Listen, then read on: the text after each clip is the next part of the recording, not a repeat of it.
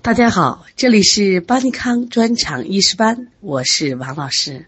又是一个美丽的清晨，能量加油正在进行中。心之所向，便是阳光，无所畏惧，必达远方。人生最幸福的事，不是活得像别人，而是在努力之后活得更像自己。早安。前两天我们学习了。经络系统的组成，我们知道了。经络系统不仅有经脉，还有络脉；不仅有十二经脉，还有奇经八脉。那么，十二经脉里还有好多规律，还记得有哪些规律吗？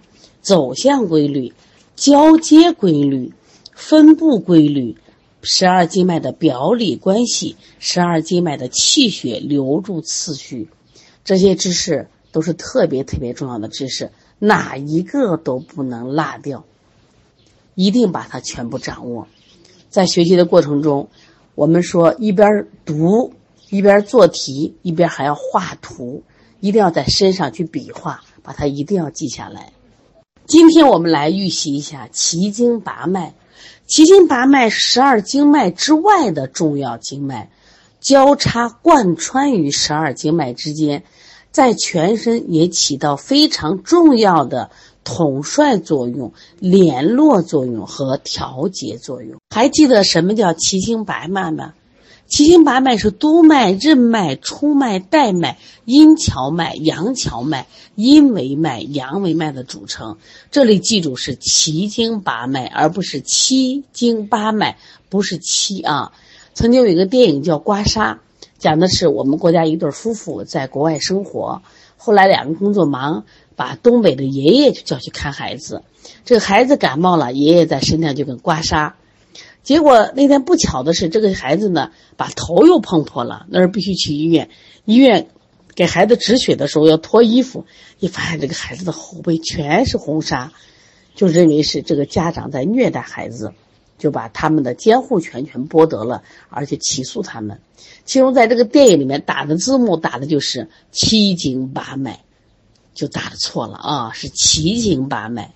因为奇经八脉有益于十二正经，所以起名奇经。奇经八脉的分布循行，不像我们前面讲的十二经脉那样规划有规律，多是别道奇行。与脏腑没有直接的相互数落，彼此之间也没有表里的配合关系。除任脉、督脉之外，都没有本经的专属输血，都不参与十二经气血周流循环。这就可以理解为什么叫奇经八脉了吧？现在我们来看一下奇经八脉的走向和分布规律。它不像我们十二经脉的规律，必须要记。这只是个了解内容，知道就好啊。七经八脉呢，它的走向除了带脉以外，都是从自下向上走行。带脉是像系皮带围腰一圈儿。第二个呢，就是七经八脉，它是纵横交错的循行分布于十二经脉之间，上肢没有七经的分布，这是需要知道一点啊。另外，记住我们冲脉。任脉、督脉、带脉都是单行的一条，督脉、任脉、冲脉都起于胞中，称为一元而三奇。这句话呢是个考点，等到星期六我们的老师会讲啊。督脉、任脉、冲脉，它们都起于胞中，称为一元而三奇。督脉我们都知道，行于后正中线，上至头面；任脉行于前正中线，上抵我们的下巴颏。冲脉行于我们的腹胸部、脊柱前以及下肢的内侧，带脉呢是横行我们的腰腹。另外呢还有阴阳荞脉，这是两个啊，阴阳维脉是两个，分布左右对称。阳荞脉主要行于下肢的外侧、胸腹侧以及肩后部；阴荞脉行于下肢的内侧、腹胸及头目。阳维脉行于下肢外侧肩头项，阴维脉行于下肢内侧腹和颈部。这个知道就行，这个记不住没有关系，我只是给你提一下啊，不要增加负担。现在我们来看一下奇经八脉的生理功能。在我们教材呢给了三点，进一步密切了十二经脉的关系，调节十二经脉的气血，参与了人体生殖和脑髓功能的调节。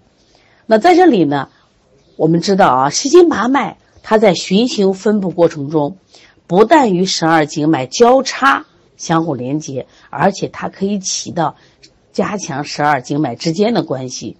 也补充了我们十二经脉在循行分布上的不足。其实很重要的一点是，它对十二经脉的联系起到分类组合以及统领的作用。来，我们举一个例子吧，举个督脉。我们知道这个手足六阳经是不是在头上交汇呀？那你之后再记一点，督脉与手足六阳经交汇于大椎。而成阳脉之海，它可以统帅诸阳经，这个你记住了吗？那我们说任脉，任脉呢与足三阴经本身就交汇于脐下的关元穴，那么足三阴经又和这个手三阴经相接，因此任脉因联系了手足六阴经，又称为阴脉之海，统帅诸阴经。这个我们经常听阳脉之海、阴脉之海。今天知道为什么了吗？因为我们的督脉啊统帅六阳经，我们的阴脉、任脉统帅了六阴经。另外，我们说的荞脉、阴荞脉、阳荞脉左右成对儿，可以分主一身左右之阳，而且主下肢活动，主四肢眼睑开合。考题有哎。管睡眠的是谁？荞脉嘛，是不是？然后你的腿疼，肌肉不好，腿上没劲儿，找荞脉嘛。那么阴为脉，阳为脉呢？它们主要是维系全身阳经的作用，阴经的作用。阳为脉是管阳经，阴为脉管阴经，而且阴阳为脉还互相维系，对气血盛衰起调节益虚作用。这个作用呢，有考点啊，需要大家注意。怎么了解七经八脉有调节十二经脉气血呢？记住，当十二经脉的气血有余的时候，就流入七经八脉存起来以以备用；当十二经脉气血不足的时候，这个七经中的气血就溢出给予补充，以维持十二经脉气血中的相对恒定。这个实现主要通过阴阳为脉来实现啊。还有。这个七经八脉参与人体生殖和脑髓功能的调节，怎么体现？奇经呢，与肝、与肾以及脑髓、女子胞这些奇恒之府关系特别密切。比如说，对我们的督脉的评价是：如颅络脑，行脊中，就是背部的脊柱的脊；络肾，你看它跟这些都有关系吧？任督、冲脉三脉都起于胞中，相互沟通。因此呢。七经八脉和就参与人体的生殖以及脑髓功能的调节啊，这里有考点，但是分值不高，知道就行。我们教材里提醒，督脉为阳脉之海，任脉为阴脉之海，冲脉为十二经脉之海血海。这些海很容易混了，这是肯定是考试内容啊。教材也提醒了，所以一定要记住啊。关于督脉，这个督呢是总督统领意思。督脉行于我们背部的正中，诸阳经和阳维脉均汇合于督脉。督脉与手足三阳经汇于大椎穴，与足太阳膀胱经交汇于百会穴、脑户穴，与阳维脉汇于风府穴、哑门穴。所以，督脉具有统帅一身之阳经、调节全身阳经气血的作用。因此才称它为阳脉之海。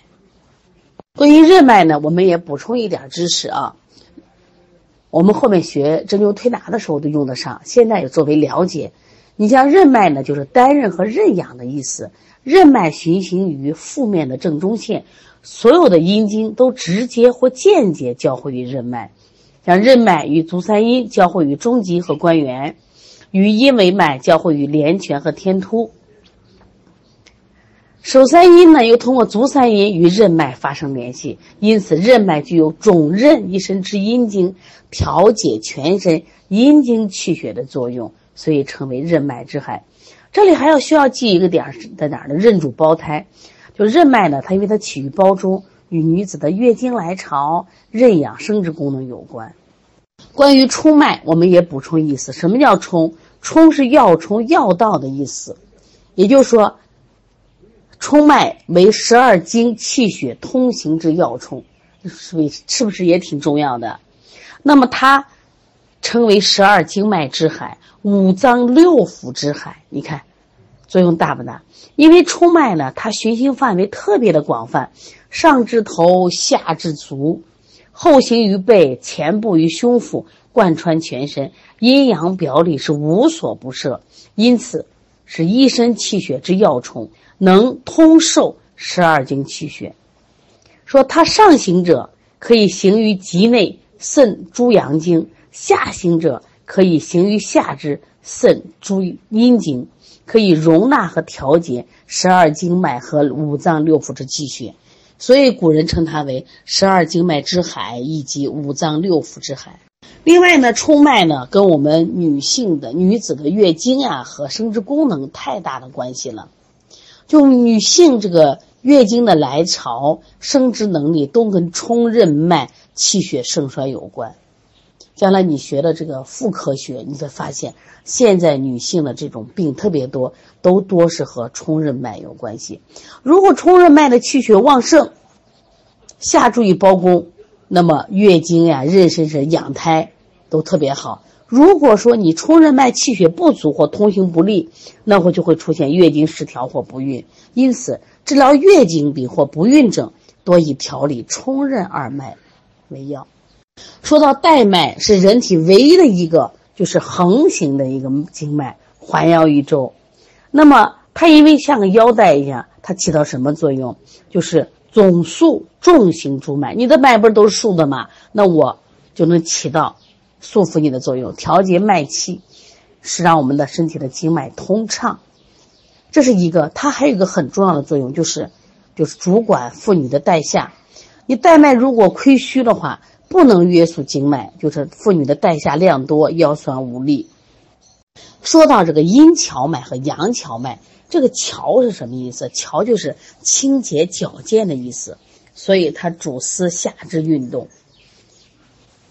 哦，一般我们说下肢运动腿哪不好，就找谁呀？找这个阴跷二脉。另外，它还主管这个司眼睑开合，啊，主这个一身左右之阴阳气。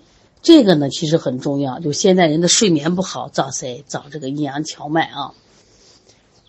另外呢，阴为脉，阳为脉，维是维系的意思嘛。阴为脉是维系诸阴经，阳为脉维系诸阳经。